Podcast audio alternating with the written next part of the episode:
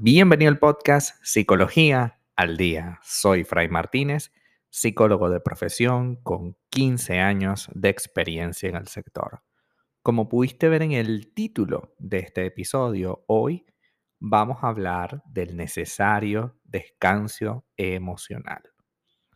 Ciertamente nosotros todos sabemos que descansar nuestro cuerpo, nuestro físico, es muy importante, pero hoy hablaremos de un tema que no se habla tanto, no se conversa tanto, pero es tan necesario como el físico, el descanso emocional. El descanso emocional es necesario precisamente porque existe la fatiga emocional. Hay situaciones en las que mantenemos durante un tiempo un tono emocional muy alto. Esto provoca una fatiga que no se puede catalogar como mental o física, pero que tiene efectos similares. En el mundo se habla más de la fatiga física o mental que del agotamiento emocional. Por eso, el tema del descanso emocional no resulta familiar a primera, a primera vista. Sin embargo, hoy vamos a tocar ese tema tan necesario. El agotamiento emocional se origina en situaciones asociadas a los sentimientos y a los afectos en los que hay sobreestimulación. Por ejemplo, la pérdida de un ser querido, un divorcio, un despido del trabajo, un desengaño, o sea, que alguien te monte los cuernos, un acoso o el bullying, etcétera, ¿no?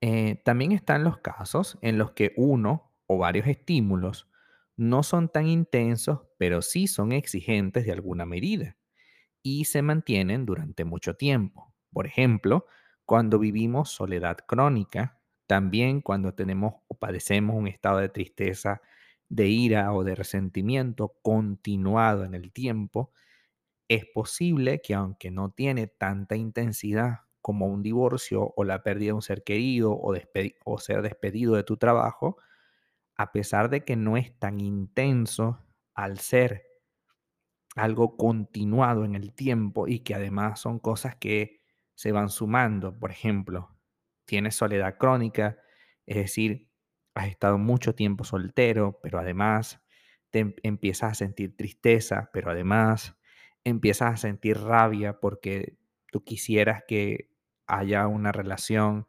También sientes resentimiento porque ves que todo el mundo pareciera estar enamorado y tú no, etcétera, etcétera, etcétera. No equivale a una depresión, pero sí puede ser un preludio a ella.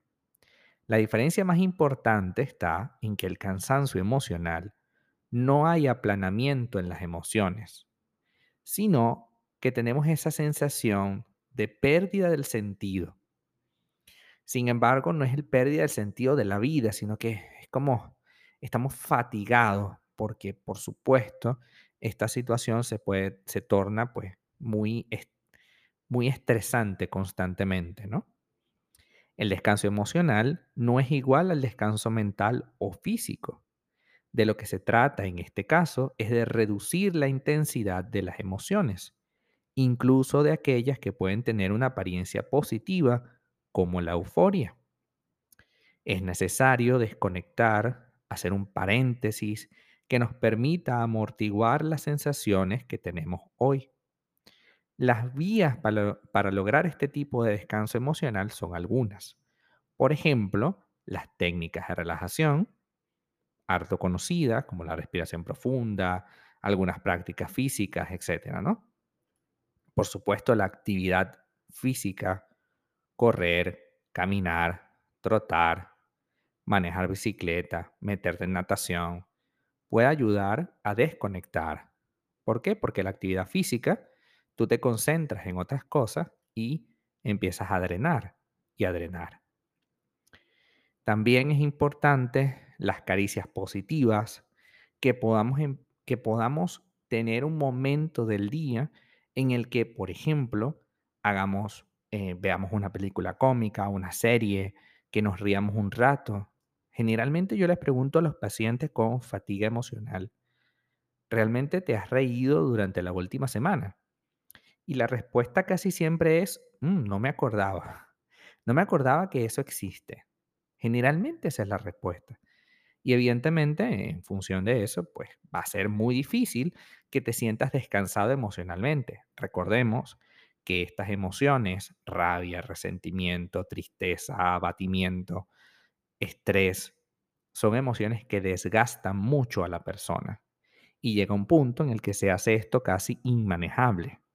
Por tanto, es importante tener cercanos un círculo nutritivo que nos permita evolucionar, que nos permita gestionar esta sensación incómoda, dejarse abrazar, abrazar a otros, mimar a otras personas, permitir y comunicarme que necesito mimos, atenciones, no porque eres este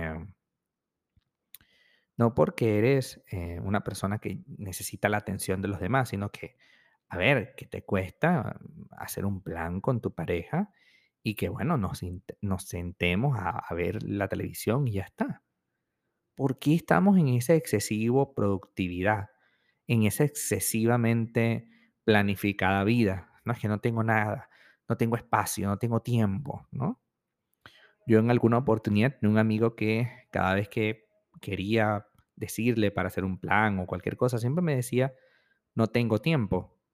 Y yo lo veía en las redes sociales, que si tomándose un té, que si caminando. O sea, si ahí tiene tiempo, lo que no tiene tiempo es para mí. Pero entonces andaba siempre estresado, hasta que yo le dije, bueno, pero tú parece que no tienes tiempo, pero sí lo tienes, solo que no te das cuenta, porque todo el tiempo era, no tengo tiempo, no tengo tiempo. Eso es un signo típico de em, agotamiento emocional. No tengo tiempo, no puedo, en este momento no, en otro momento puede ser. ¿De qué nos sirve vivir así? ¿De qué nos sirve vivir así? Trabajemos hoy en buscarle descanso también a las emociones. Esa es la clave. Las emociones también necesitan un descanso y necesitamos también que las personas que nos generan estrés dejen de estar presentes, tan presentes o tan marcadamente presentes en nuestra vida. Hasta acá nuestro episodio del día de hoy. Muchísimas gracias por quedarte aquí hasta el final. Si deseas saber más sobre mi contenido, www.fraymartinez.com. Para consultas online, www.fraymartinez.com y también sígueme en mi Instagram, arroba fraymartinez20. Muchísimas gracias y hasta el próximo episodio.